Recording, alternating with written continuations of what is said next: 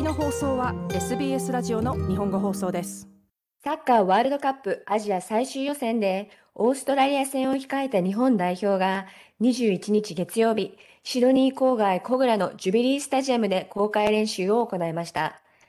会場には日本代表の姿を一目見ようと100人を超える子供たちとその家族が集合し、選手に向かって声援を送りました。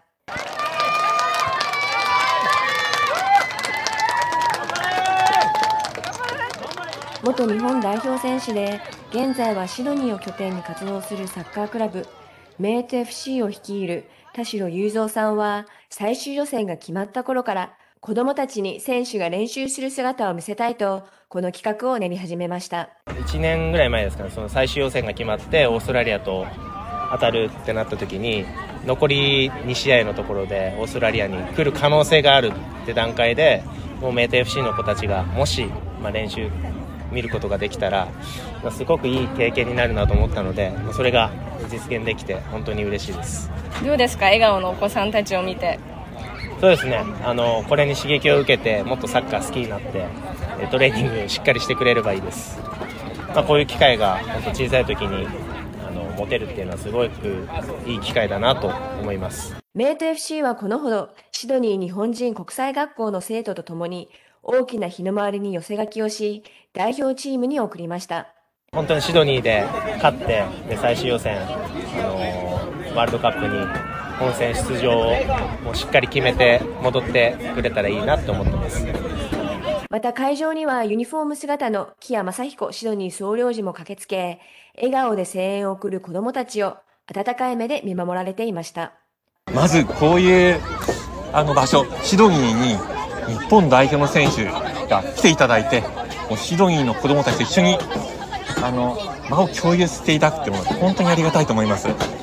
現在グループ2位にいる日本代表は、木曜日の試合でオーストラリアに勝てば、ワールドカップへの出場が決まります。その一方で、グループ3位につけているオーストラリアにとっては、絶対負けられない試合です。多くのサッカーファンが会場に駆けつけることは間違いないアウェー戦では、現地の日本人の応援が重要になると総領事は語ります。もう絶対勝ちます。で応援して。あの今回はアウェーの試合ということでやっぱり我々シドニーにいる子どもたち大人もみんな一緒になって応援をするということが勝利に貢献する道かなというふうに思っています。ちなみに何対何で勝利すると予想されますか？なるべくたくさん。点を取ってほしいです月曜日の練習に集まったのは12人の選手。ヨーロッパ勢はそれぞれが所属するクラブでの試合後に合流します。今回集まった子供たちの中ではどの選手が人気なのでしょうか？僕はノア君で年齢は9歳今日は誰を応援しに来ましたか？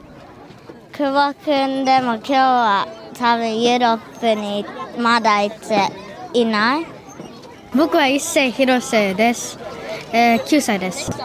サッカーはどれくらいやってますか？まあえー、6days サッカーやってる。すごいですね。今日日本代表を生で見てどうでしたか？まあめちゃくちゃ緊張する。どの選手が好きですか？まあ久保選手好きです。2015年オーストラリアで開催されたアジアカップでも日本代表の試合を観戦した神宮沙羅ちゃんは誰よりも大きな声で声援を送っていました。三笘選手を見に来ました。なぜ三笘選手？いつもニュースとか三笘選手がドリブルするのをずっと見て好きな選手になった。から日本代表も今日日勝てると思いますか？思います。何対何で？3対0柴野海です。えっと今10歳です。大好きな選手は誰ですか？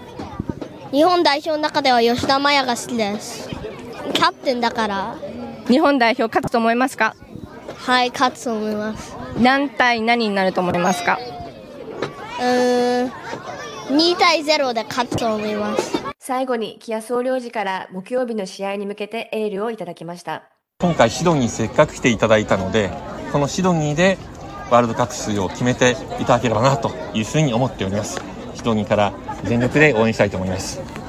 サッカーワールドカップアジア最終予選は今週木曜日、シドニーのスタジアムオーストラリアで開催されます。キックオフはシドニー東部時間の8時10分です。